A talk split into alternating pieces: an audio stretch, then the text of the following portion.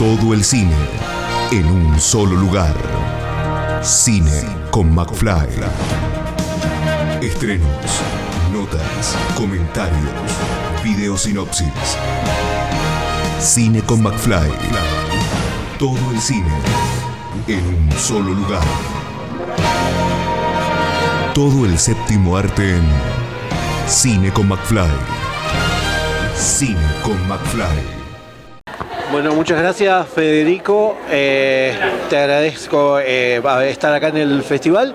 Bueno, contanos eh, cómo comenzaron con el festival y llegaron a esta tercera edición, por suerte. Bueno, hace muchos años que venimos trabajando en el Festival de Cine.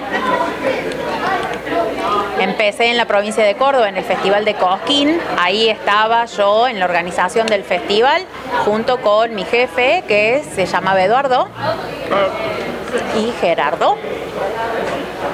Trabajamos juntos hasta que un día me pide que invite a algunas personas sordas para asistir al festival de cine de Cosquín.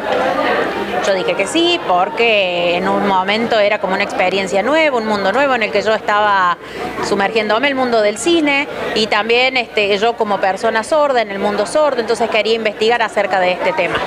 Las personas sordas asistieron al festival, pudieron ver la película y en el mismo festival cuando llegó un momento en que las personas sordas que habían asistido estaban y mi jefe Eduardo empezó a, hablar, a dar una charla y las personas sordas hablaban entre ellas y no le prestaban atención.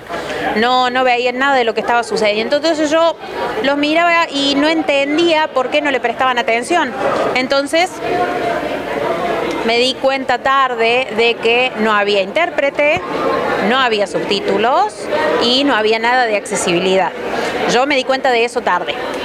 Con el pasar del de, tiempo, después de ese primer festival, empecé a buscar por internet y encontré que en el mundo hay festivales de cine sordo, por ejemplo en Inglaterra, Estados Unidos, Francia y en Latinoamérica había un festival de cine sordo, ¿no es cierto?, que estaba organizado por personas oyentes en Ecuador en el año 2012. Después, bueno, ese proyecto fracasó y yo me di cuenta que acá en Argentina se debía crear ese festival de cine sordo. Entonces, eh, organizado por sordos. Ahí empecé a redactar el proyecto y empezó esta lucha, empecé a consultar.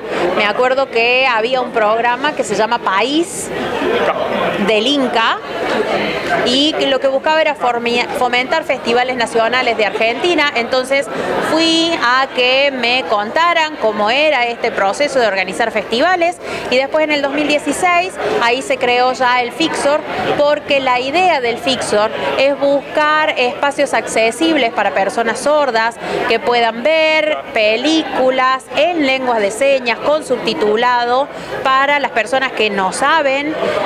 Lo que busca es conectar con la cultura y la identidad de las personas sordas. Entonces, eh, por eso se creó el Fixor.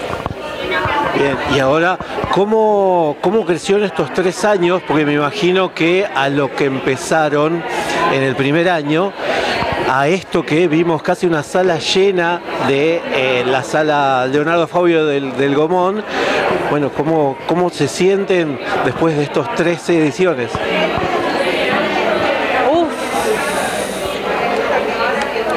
verdad pasaron, pasó mucho tiempo. La última edición, de que fue la segunda del Fixor, fue en el 2018 y ahora estamos en el 2023, pasó mucho tiempo.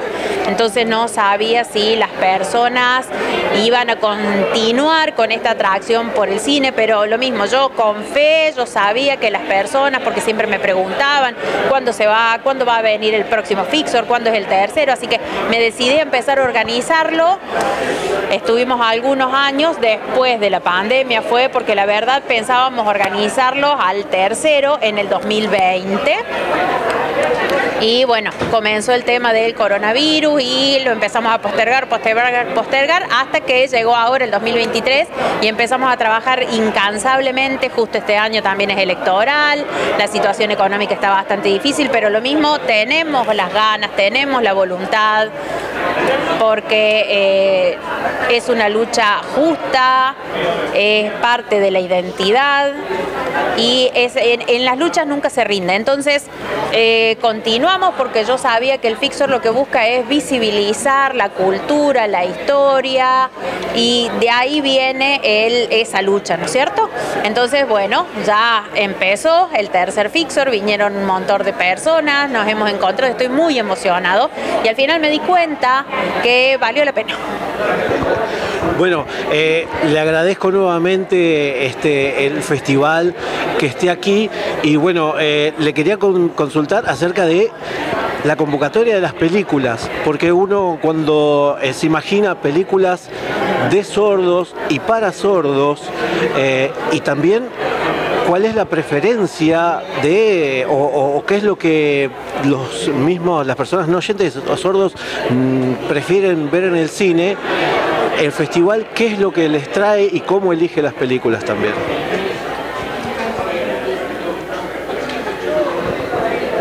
Bueno, cuando, em, cuando abrió la convocatoria, cuando comenzó, durante un mes estuvo abierta la convocatoria y nos enviaron 602 películas, muchísimo. No lo esperábamos comparando con el primer y el segundo Fixor nos enviaron pocas películas, pero ahora fue demasiado, así que el equipo de Fixor trabajó incansablemente, se arremangó y empezó con la selección hasta que llegamos a una selección de 52 películas de 17 países distintas para proyectar durante toda esta semana del 13 al 18 de septiembre en tres espacios que ya los tenemos confirmados, que es este, el Cine Gaumont, el Instituto Guimaraes Rosa y la Casa del Bicentenario estamos muy contentos porque hay mucha diversidad, hay muchísima temática diferente para niños, adultos, adolescentes, no solamente eh, enfocados en la lengua de señas, para las personas sordas, en su vida, en cómo se comunican, en cómo se aman, cómo se expresan, porque el cine es un arte da herramientas para que las personas sordas puedan expresarse. ¿Sí? Que no solamente que por ser sordo, sino por la identidad que tiene el ser sordo. Eh, hay temas de sexualidad, hay familiares, hay amor, todo es parte de la identidad. Por ejemplo, hay personas oyentes que también participan y vos ves a la mamá y al papá oyente cuando tienen un hijo sordo. Hay una película que vamos a proyectar que cuenta sobre una mamá oyente con un hijo sordo y cómo es la, la experiencia y su lucha para comunicarse con su hijo. Eso es muy emocionante. Entonces, lo que se busca es empatía y sensibilizar.